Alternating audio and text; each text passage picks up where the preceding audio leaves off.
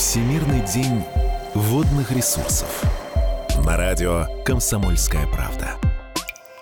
Друзья, это прямой эфир. Еще один час, когда мы будем говорить действительно про водные ресурсы. Сегодня, во Всемирный день водных ресурсов, э, напоминаем всем о том, как важно бережно относиться к использованию воды. Мы говорим об экологической безопасности водоемов, о проблеме нехватки чистой питьевой воды, о роли волонтеров и добровольцев в уборке водоемов от мусора. Россия действительно богата пресной водой. 12% нашей территории занимают водоемы, при этом большинство рек и озер находятся за Уралом. На европейской части страны лишь 20% э, водных ресурсов. А столь неравномерное распределение – это, конечно же, проблемы. Но, и опять же, самая главная проблема, про которую мы сегодня говорим и будем говорить, это бытовой мусор. Со спикерами, с гостями эту тему мы обсуждаем. Илья Разбаш, создатель акции «Вода России», директор Центра развития водохозяйственного комплекса Минприроды России у нас в студии. И Добрый день. С 2012 года вот «Вода России» появилась, то есть следующем году будет 10 лет. Да. Уже. Да. А, вот это, вот это, это первые 10 лет сложно, дальше проще будет? Наверняка ведь не без сложностей. Да, не, конечно, не без сложностей, но во многих регионах уже это стало такой живой, хорошей традицией. Где-то появились даже а, праздники водных а, объектов, да, например, праздник реки, речки Сунжа, которую мы сделали в Ингушетию совместно с тогда с а, Юнусбеком Бамадгириевичем, когда он управлял республикой, а, сделали такой праздник. И действительно действительно, а, ну, мы бы хотели, чтобы это была действительно традиция, традиция отмечать а, праздники, посвященные своим любимым водным объектам. Ну а как э, кого мы, кого мы поздравляем, того мы очень любим, ценим, э, всячески ухаживаем за ним, да, и акция по уборке мусора э, может стать вот такой вот традицией. Но хотя, конечно, хотелось бы э, без этой акции, без уборки мусора проводить это время, да. И все равно у человека наверняка, который нас слушает, и, может быть, слушает уже несколько часов, в голове такая мысль, а что я смогу один? Ну, хорошо, десяток нас будет. Ну, так это же теория таких вот э, малых дел, да. Сделай один. Иди сделай один, не, не тушуйся, мы тебе поможем. Э, Берег добрых дел, собери команду. Э, Берег Хотя... добрых дел .рф. .рф, да.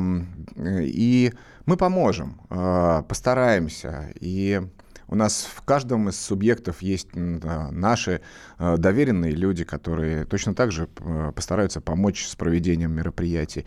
И Сделай это один, дорогой слушатель, а, спокойно, и посмотри, а, какова будет реакция. Ты наверняка расскажешь а, своим близким, те, в свою очередь, поделятся дальше. И так и набирается у нас там чуть больше миллиона участников в год на акции «Вода России» по всем берегам субъектов, наших 85 субъектов Российской Федерации. Сегодня на протяжении трех часов все равно проскальзывали такие сообщения, я их отметил. Их было немного. Но Чувствуется, что люди переживают. Я просто прочитаю несколько сообщений, которые еще пришли. Почему никто не следит за берегами? Грунт ненужный, ну мусор, БУ стройматериалы вываливают на берега и паводком все смывает в Волгу. Кроме местных жителей, которые постоянно жалуются властям, никто не реагирует. Нет проверяющих компаний, что ли? Это из Самарской области э, поступило. М-м, так, э, Здесь, здесь. Белгородская область, город Валуйки. В прошлом широкая река Валуй заросла деревьями, лежит много валежника. Не понимаю, почему нет никому дела до нашей речки. И смайлик со слезинкой такой. И вот и периодически появляется такой, да надо просто всем миром собраться, нашим районом, например, да, пишет ну, человек. как минимум. И огородить это все. И сделать к нашей речке пропускную систему. Ну, ни в коем случае. Вот. Ни в коем случае. Просто э, действительно э, есть э, некоторые вещи, которые, к сожалению, наши волонтеры не могут сделать. Это и расчистка, и дноуглубительные работы, которые мы реализуем в рамках нацпроекта «Экология». Да, и это тяжелая техника, это серьезные проекты. Это действительно но давайте еще раз вспомним, что наша страна богата водными ресурсами. У нас огромное количество рек. И можно сказать, что последние десятилетия государство занимается, ну уж там совсем активно, да, а, расчистками и вообще приведением в порядок наших водных объектов. Поэтому нам работать и работать, как государству. А как гражданскому обществу, ну, ребят, давайте поддержим. Давайте поддержим хотя бы на уровне своего собственного поведения на этих берегах. Но строительный мусор появился там не просто так. Кто-то же его туда привез. И кто-то же его, ну вот, простите, пожалуйста, выкинул. И уехал, забыв а, а потом разгребай. А, нет, инспекторов мы не поставим на всю протяженность этих рек. Ну, смотрите, вот просто чтобы понятно было, наш миллион человек волонтеров почистил речку, если бы она текла из Калининграда во Владивосток. И вот с двух сторон вот такую вот речку, это 18 с лишним тысяч километров мы почистили но стране гораздо больше их. Поэтому мы сейчас говорим немножко да, о воспитании воспитании нас э, и нашего подрастающего поколения, и как раз с прицелом на то, чтобы нашим детям и внукам было действительно комфортно жить э, на этой, на нашей вот природной территории, да? Илья, все это здорово, но ведь волонтерство дело добровольное, абсол... абсолютно, абсолютно добровольное. А давайте вспомним еще опыт советский. А, хотя э, при советской власти такого не было, чтобы брали шефство над речками. Просто слово шефство было. Конечно. брали шефствами над школьником, над школьниками, школьники брали шефство над героем и ветераном труда. Почему бы не обязать какое-нибудь предприятие, ну, опять же, может быть, и не обязать, а попросить, ребята, вы крупнейшее предприятие. Вы находитесь на берегу красивейшей реки, неважно, где она находится, в Западной, в Восточной Сибири, на Урале. Возьмите шефство. У нас есть такие примеры. Есть, да? Да, у нас есть такие примеры. Более того, как и на уровне корпоративно-социальной ответственности э, предприятий, так и на уровне э, специальных отрядов. Э, ну, это, конечно, это ребята, которые живут там, это их территория, и они, ну, скажем так, да, патрулируют и, и в том числе и берега, да, для того, чтобы такой общественный контроль осуществляют. Но еще раз говорю, что этого, ну, безусловно, мало, да.